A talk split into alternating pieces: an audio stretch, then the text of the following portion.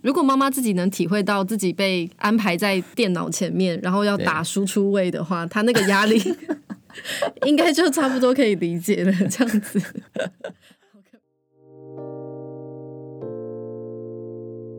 欢迎收听《彼岸薄荷》，我是小雀，我是胡叔，这里是一个为时事 Podcast，挖掘新鲜有趣的资讯，都在彼岸薄荷。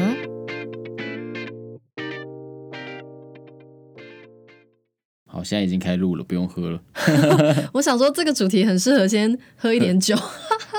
好，各位听众，我们今天的主题是。怎么样跟长辈好好相处？没错，就是我们固定会去看，就是成品啊，或一些书店的畅销书，来了解现在什么样的议题是大家关心的。然后呢，我们就发现了有一本书，就是在讲如何跟年老的长辈相处。你知道，我我们那个时候一看到这本书，马上就有了一个念头，就是我的天哪，好想要买哦！对，好想要买回家。不是用来看的，是用来不经意的放在餐桌上面，然后让爸爸妈妈可以看得到，说怎么会出现这本书？我是不是该好好想想，怎么样自己跟孩子相处这样子？对，难道我就是书中那种难相处的长辈吗？哎，对，你就是，超想这样讲的。不好，这就是我们最近发生的一个小插曲，这样跟年老的长辈。好，也不一定要到年老啦，就是跟自己可能差距十岁、二十岁的长辈相处，真的是一个大学问。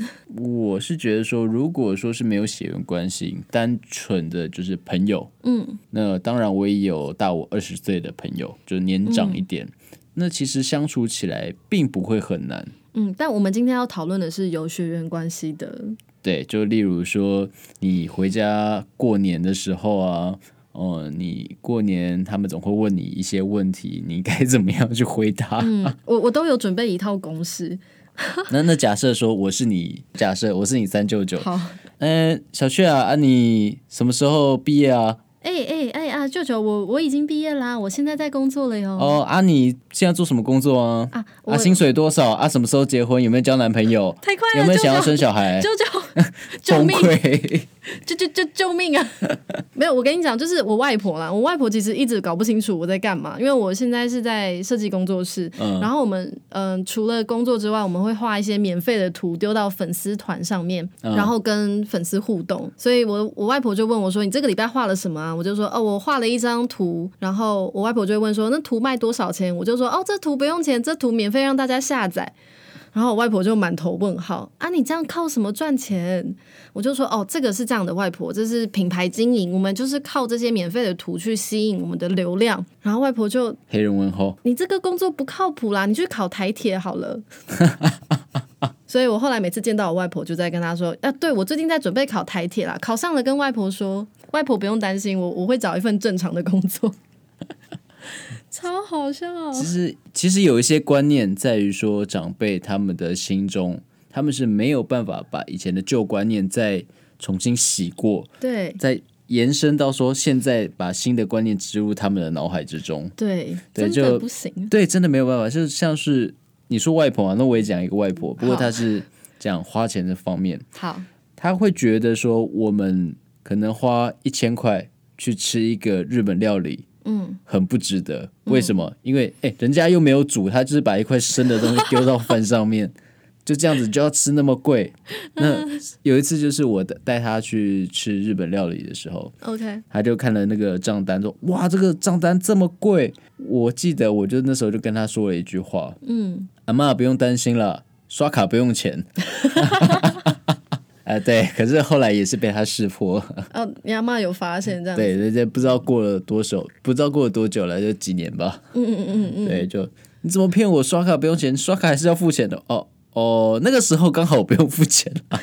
靠，哎、欸，我妈也会做一样的事情，就是我外婆，我妈妈，我妈的妈妈嘛，我妈也是有点怕她妈这样，嗯、然后她有时候就会买新的衣服回去，我外婆就会说：“怎么又乱买衣服？你这花多少钱？”然后我妈都会。少报一个零，就可能两千块的衣服变两百之类的，或再不来就是说什么啊，那个尾牙抽到的啦，怎么五月份就办尾牙？哦、呃，那是春酒了，春酒啦，春酒。说错，说错。对，所以尾尾牙是一个还蛮好用的借口，就通常讲出来，大家就是家长就会可以被骗过去。每一个月了都会有一个节庆嘛，对，说哎，这个是春酒，呃，春节那三月可能就元宵节抽奖抽到，对对对，四月可能就清明节抽到的。清明节抽什么？啊，五月就端午节嘛，农历的话，粽子吧。呃，对。就吃粽子抽到的，嗯，然后通常长辈听完还会问一句：“哈，你们公司福利那么好哦？”对，就很心虚，呃呃，对对对对呀，对对呀，很心虚。那就像我刚刚提到，就是说我妈跟我外婆之间都还需要编这种故事来圆过去这件事情，所以其实这种长辈之间的代沟不止发生在我们这代身上，上一辈甚至上一辈跟跟他们的上一辈，嗯，都还可能有这种问题。嗯，那如果说你跟你妈妈相处的话呢？哇，我跟我妈妈相处，是不是要交代一下我妈妈的 状况？等一下，她她会听到这个 podcast 吗？诶、欸，这集我跟他说是公司公司尾牙的节目预录，所以都是假的。哦，你说你说，好烦。交代一下我妈妈的背景，我妈妈她是一个事业女强人，嗯，就是她自己完全就是薪水独立、经济独立，然后呃眼光很准，就是会去买一些珠宝，然后名牌包这种。虽然我完全的没有兴趣，然后所以我跟我妈妈的兴趣就差很多。就是我们一起去逛街，她就会逛百货公司，然后我就会逛那种文青的市集，嗯，然后她她都觉得我买那什么破铜烂铁就都不保值。的东西这样，嗯，好，那这大概是一些背景上的交代。我跟我妈妈的摩摩擦会是在一些价值观上面的东西，像她可能会比较觉得面子很重要，形式的东西很重要，嗯，然后我可能会更看重一些这个东西它本身的正确性，跟它是不是合理。就像是跟网友见面这件事情，我妈妈就非常的不能理解。包含我姑姑、我妈妈，就是我阿姨，他们那一辈的人都很难理解。就是首先，我妈妈会常常问我一个很好笑的问题，她说：“你每天花那么多时间跟空气讲话干嘛？”对，你想象一下，就是他今天走进我的房间，我可能刚好戴着耳机，我可能在玩游戏，在跟我的队友讲话。我妈妈走进来，就是看到我对着电脑荧幕，然后一直在讲话，然后但是她听不到回音，所以她看起来很像我在跟空气讲话。那我就会跟我妈妈解释说，哦，没有，我荧幕的另外一端有几个人在跟我说话，然后我们正在谈怎么怎么样的事情。然后呢，当然有一些聊的比较好的，可能队友或者是网友就会有机会约出来见面嘛。嗯，那。我妈妈那个年代背景接收的讯息，可能是跟网友、笔友，或者是网友见面很危险，就是你可能会被杀掉啊，嗯、或者是会被骗啊，嗯、会被抢啊。嗯、然后我就跟他说不会，我们都是约白天，约在公共场合。我约在警察局里面。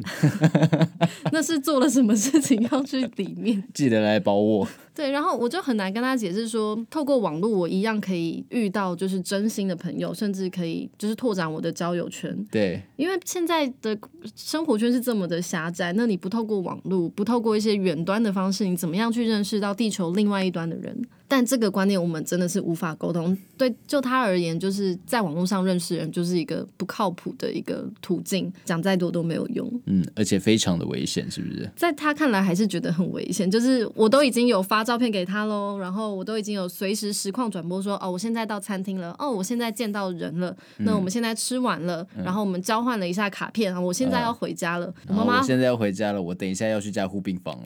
好可怕！别别别，还好这集我不会让我妈听。你等一下，他就把我的网络拔掉了。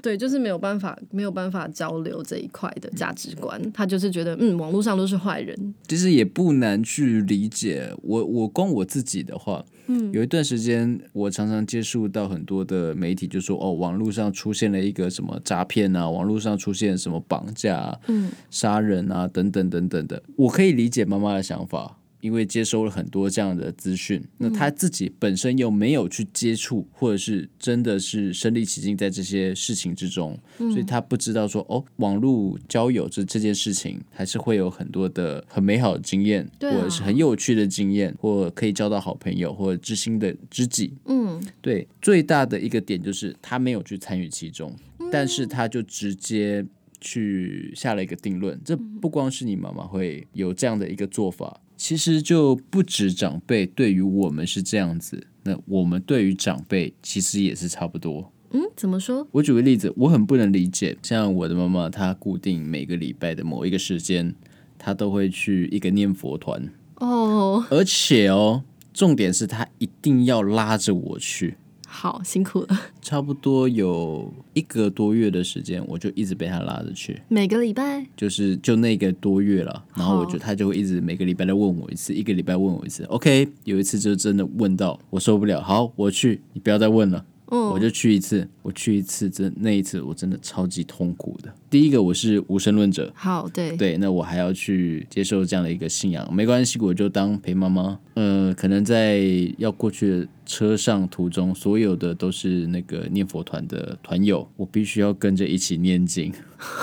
从游览车上开始吗？对，就开始一直念经。你可以形容一下当时的场景的尴尬程度？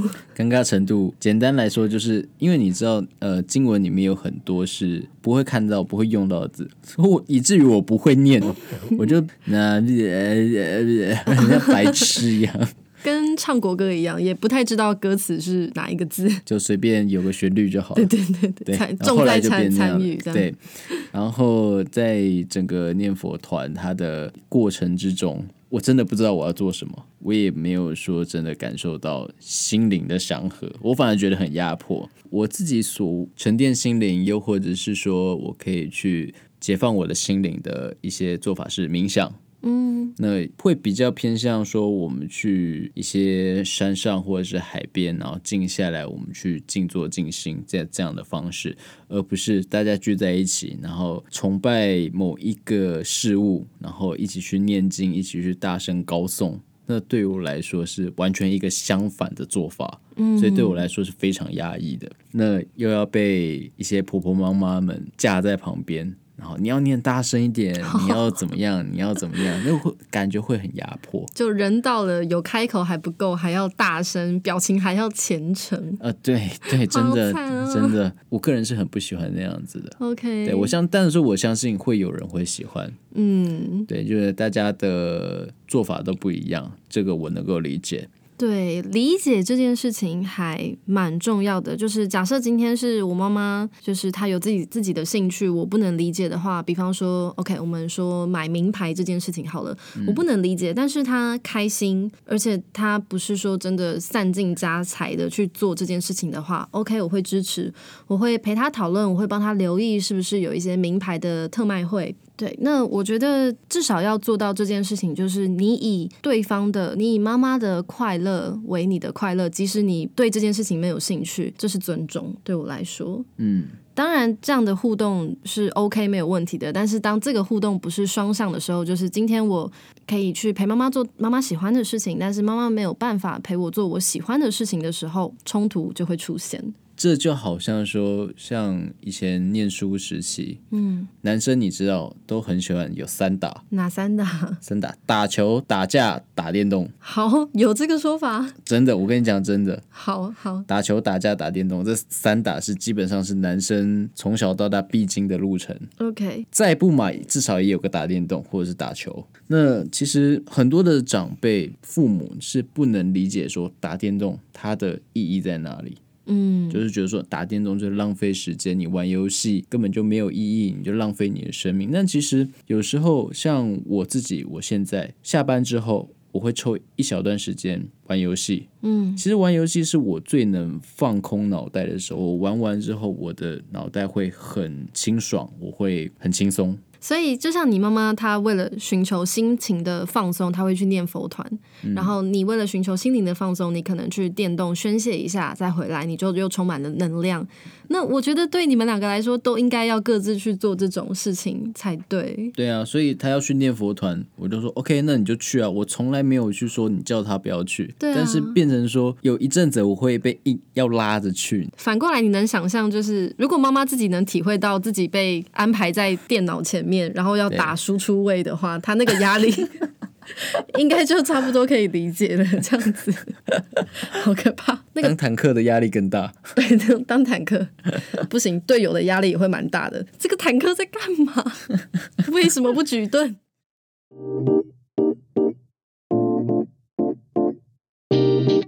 感感谢你选择收听《彼岸薄荷》。现在上 iTunes、Facebook 或 Instagram 留言，说出你更喜欢小雀或者胡叔，就可以得到一份专属的录音礼物哦。也别忘记赶快来参与 IG 的限动问答，一起来决定下一期的节目内容吧。很期待见到你，以及 iTunes 五星评分的鼓励。接下来，请继续享受美好的聆听时光。刚刚我们所举这些例子，或者是说各位听众，我们平常跟长辈、跟自己的父母去相处起来，我们要怎么样把这些冲突给减少？嗯，有有没有什么样的一个方式？小轩，你有什么想法？第一件事情要做的就是沟通。嗯，所有的书。跟所有的专家都说，嗯，你们之间亲子沟通很重要。但是呢，我自己本人实测的结果就是，嗯，沟通可能不见得都有效。我自己啊，我自己一定会去沟通，说我今天的感受如何，我希望你怎么做，嗯，然后我们可以一起怎么做。然后我妈妈那边就是会比较倾向说。嗯，我不管啦。他会比较倾向说，哦，不行，就是，嗯，今天如果我不开心的话，我们一件事情都没有办法做啊。嗯，就是平常我的妈妈是一个很好相处的妈妈，但是一旦跟她有冲突的时候，她会非常非常的强势。平常都还好，但是一旦强势起来，就会进入一种不太能够有效沟通的状态。嗯，那我自己这。二十几年来的经验就是，就妥协吧。就是我会，我学会了怎么讲好听的话，怎么讲，就是呃，让妈妈听了会气消的话。即使那些并不是我觉得长久之计，这样，但至少可以度过当时的一个爆发时期。那对我来讲就够了。所以现在是处在一个嗯、呃、爆发，然后我就安抚，然后爆发我就安抚的一个循环里面。那、嗯、对我其实也还没找到一个最有效的方法。这样，我比较好的做法，我会试着。去跟我母亲去沟通，或者是跟长辈沟通。是的，假设在这整个过程中，他完全不同意我的做法，我就说好，没关系，你可以不同意，但我该讲的我也讲了。那我想要做的就是这个样子。嗯，那既然你不同意，那其实也不用再去多说，你就做你的事情，我就做我的事情。嗯，对，因为每一个人他都是一个个体。各位听众，你们听好了，今天每一个人都是个体的话，当另外一个人对你提出质疑、对你提出批评、对你提出要控制你的一个诉求的话，你要不要去听呢？其实不应该，你要自己去想到说，你是不是真的应该这样子做？你是不是真的想要这样做？这样做你是不是真的能够快乐？这样子做你会不会为别人带来困扰，或者是带来好处？我们都应该去想一下这样的一个课题。嗯就好像说，爸爸妈妈把你养的这么大了，嗯哼，你要拿什么样的事物去回馈？这是我们应该要去好好思考的。对，那。至于这个回馈的话，我相信这也是大部分的人认同的一个价值观，就是东方华人这边来说，孝顺还是一个蛮重要的价值观。对，那我们当然也会想要尽好一个孩子的本分。嗯，对，那这中间的关键，我认为是你要去找到父母想要什么，然后父母也要去找到你想要什么。举个例子，如果今天父母想要的是陪伴，那我们就可以付出时间的陪伴，然后让他们感到被回馈。可是假设我们今天并不知道爸妈要什么，也许我们觉得。爸妈今天要的是想要有一个成就很高的孩子，书读得很好的孩子，嗯，让他们骄傲。那我们就很努力的去念书，去嗯、呃，可能国外的学校、国外的工作。但是爸妈想要的其实只是陪伴的话，那这样努力就用错了方向，就没有办法两边很有效的去沟通。但实际上两边其实是都希望对方好的，对，所以去找到父母想要什么很重要。然后以我自己的例子来说的话，我觉得我遇到的问题是我有点找不太到我妈妈想要什么，就是我会去问，我会去找，但是嗯，我妈妈可能比较情绪化一点吧，对。然后但同时我跟我妈妈的关系又是好的，所以常常让我很纠结，就是说，嗯，我这么想要对你好，你可不可以给我一个我可以做到的方法？不要去要求我做不到的那些事情，这样这是我纠结的地方。所以你有没有发现你是非常传统的华人小孩？这样其实有一点，但我觉得我看过更多例子是比我更夸张的，就真的是父母再不远游。然后父母命不可违哦，有这么严重的吗？有有有，就是我知道我自己身边就有一些朋友是妈妈会希望他们去从事什么样的工作，或者是选什么样的科系，甚至是交往什么样的男女朋友。嗯，我的朋友们可能都会跟妈妈抗争过，但最后都选择了妥协。所以以我的例子来说，我还有一些自我坚持，我应该算比较好的了。那其实就是。教育观念的关系啊，还有说现在在整个台湾的大社会里面，我们所获得到的思想。从以前流传到现在的思想是怎么样子？八九不离十就是那个样子。那我相信思想这种东西是。一步一步的去改变，慢慢的演进，嗯、那就好比说，像我外婆的年代那个思想，我妈妈的这个辈分，她会觉得，嗯，我不想要拥有这种思想。嗯、但是以我们现在这个辈分，我们再去看到说，妈妈那个年代的思想，哇，好守旧，我们不喜欢，永远都是推陈出新，一直有新的观念出现。嗯，当然，老一辈的一些观念跟一些智慧，还是有它的一些可取之处，也许没有办法完全应用到现代的生活。对，但也许有值得我们学习的地方。不过我自己不能接受的是，今天，嗯，比方说妈妈为例好了，妈妈她没有很参与、很了解我的生活的时候，就直接把她的经验套用在我的生活里面，然后让我去用她的规则来生活。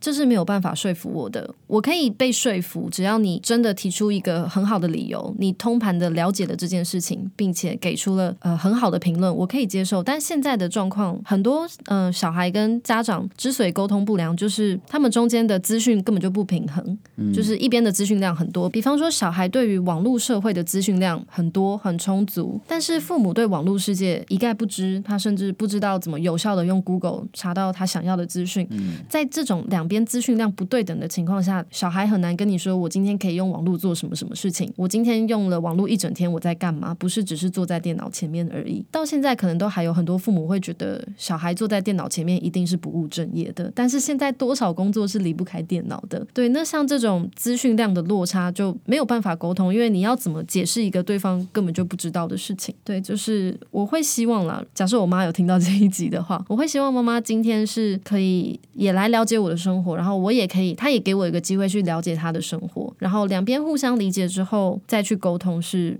比较有机会可以和解的。嗯。所以现在十一月多，嗯，也要进入十二月了。那再过几个月就要过年了。那我们就是先来，那我们就来分享一下要怎么样好好的跟长辈沟通。好，那我自己会诊出几点哦。第一点，我们可以换位思考。嗯，那假设说今天你跟我，我是你的晚辈，当然我有很多我的观点你是不认同我的。嗯，那我这个时候我该怎么做？我就换一个位置思考，为什么你会不认同我？为什么你会？不认同我去打游戏，可能就是因为以前你所看到的一些经验，人家沉迷于网络游戏打很久，然后不务正业，这可能是你不认同的点。那我必须要着重于这个点去跟你解释，嗯，然后再去解开这中间的这些纠结，或者是说这样的观点的冲突，这就是换位思考，这是第一点。那再就是因为价值观的差异，所以就导致说很难去做一个良好的沟通。这个时候，我们就要从平常做起，一直给他一个新的价值观。这个就好像小时候父母会去教导我们不要跟陌生人说话，因为他们都是坏人。嗯，对，其实每个陌生人都是坏人嘛？其实也不一定。嗯，但是一直灌输我们这个观念，没错，出发点是好的，那其实也是保护到我们了。没错。嗯这个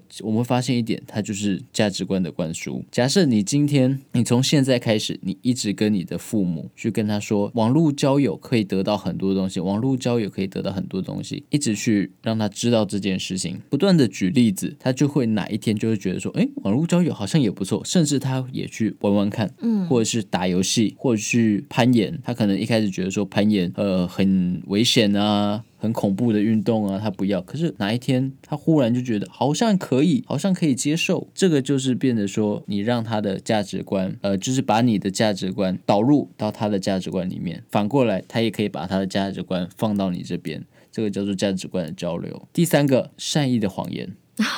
对，善意的谎言是需要的，嗯、因为长辈哦，其实活得越久，他们的地位一定是越高嘛。嗯，这在华人社会之中非常的明显。倚老卖老这件事情，它是在华人社会里面普遍的一个现象。我甚至不敢保证，我老了之后我会会不会倚老卖老，我不知道。我们可以以这集 podcast 为证，就是哎哎哎，回去听一下哦。我相信只要是人呢、啊，嗯，都会这样子。我们可不可以用善意的谎言维持他们的一些颜面，然后再去用我们的话去给他们一些我们自己的思考方式，给他们台阶下？真的要给台阶下。但是说坦白的，我很不想这样子，我真的很不喜欢这样子。嗯，我懂，我懂。但是我觉得你刚刚有讲到一个重点，就是其实很多新的知识啊，都是我们在家里在给长辈的。就我自己就蛮明显，就像是。我妈妈在用一些 Line 或者是 App 的时候，是我教她去用里面的功能，所以每每次这样的时候，我就会感觉我们就像是长辈探索科技前沿的触角，嗯，就是如果没有我们这些触角的话，其实其实他们跟现代的潮流是更脱节，那可能是会更孤单，然后。日子是过得比较不好的，所以每次想到这件事情，我还是会很积极、很努力的把我今天所见所闻、我学到的新知识回去跟妈妈分享。即使她不是每一件都是有兴趣，但我总感觉那是我的责任。在带妈妈去接触新知识的过程当中，我还发现一个大家可以去避免的事情，就是错误的资讯。你要知道，那个 Line 的群组里面假新闻的流传速度真的是蛮惊人的，病毒式行销就在这里了。对，那像我们刚刚讲到，有时候长辈不赞成我们的行为，可能是他在别的地方看过这种这种例子、这种报道，所以我们要避免这种打电动会导致暴力行为，嗯、或者是年纪大了却不婚不娶，可能是有心理障碍，嗯、这种奇妙奇怪的歪曲的报道，我们一定要在第一时间跟长辈做澄清，一定要立刻贴说、嗯、哦不对，这个查证过后不是这样写的，或者是说哦对，就是一定要及时的把假消息做澄清，那这样对于以后未来跟长长辈的沟通上才会比较顺利。那其实有没有发现一件事情？嗯，很多长辈宁可去相信在赖上流传的一些假新闻、哦、一些奇奇怪怪的偏方，没错，也不愿意去做一个求证的动作。对，甚至不是第一时间是来问，就是他的孩子，就是我们，嗯、我们绝对不可能就是去骗爸妈的。呃，除了白色谎言的有那个部分。对，但是在这种有些事情真的是有它的真实正确性的，嗯，事情上面，但他们也许会更相信其他群组流传过来的不知道哪里来的贴文这样子，所以我我我后来特别帮我妈妈的手机安装两个 Line 的查证呃 Line bot，嗯，Line 机器人，嗯，然后跟他讲怎么用，然后我也会主动的去帮他定时的检查他的群组有没有一些奇怪的东西，嗯，然后去澄清这样子。没错，我觉得这样的做法就很好，嗯，那基于以上的几点，我希望。彼岸薄荷的听众朋友们可以去试试看，我们试着去换位思考，我们试着去了解他们价值观，用更柔性的方式去跟他们沟通。对，那也给他们一些有呃，给他们一些降低冲突的沟通方法。嗯，那去互相的交流。嗯，那一次、两次、三次、四次，久了之后，我相信会变得更加和谐。对，这真的真的是很困难的，但把它想成是一种长期抗。战吧，就是每天做一点点，每天做一点点，总会有变好的那一天。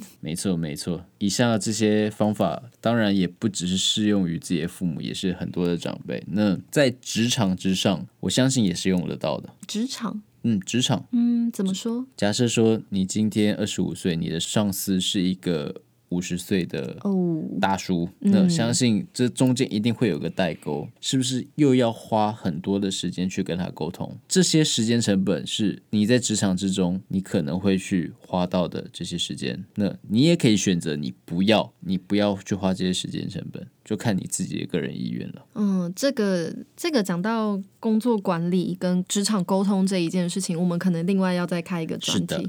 对，它还蛮多有趣的东西可以探讨的。没错，没错。OK，那我们今天的 Podcast 就到这边。那总结而言呢、啊，有很多我们会跟长辈去引发的冲突。那我会希望彼岸薄荷的听众可以在我们的 iTunes 上面留言，或者是在 Instagram 或者是在 Facebook 上，那跟我们分享。那么也希望各位如果喜欢的话，顺手去追踪彼岸薄荷的 IG 跟 Facebook 粉丝团，也别忘记在 Spotify 跟 iTunes 上面去 follow 我们的电台频道，别错过第一手的更新资讯。感谢你的收听，我是胡叔，我是小倩，我们下次再见。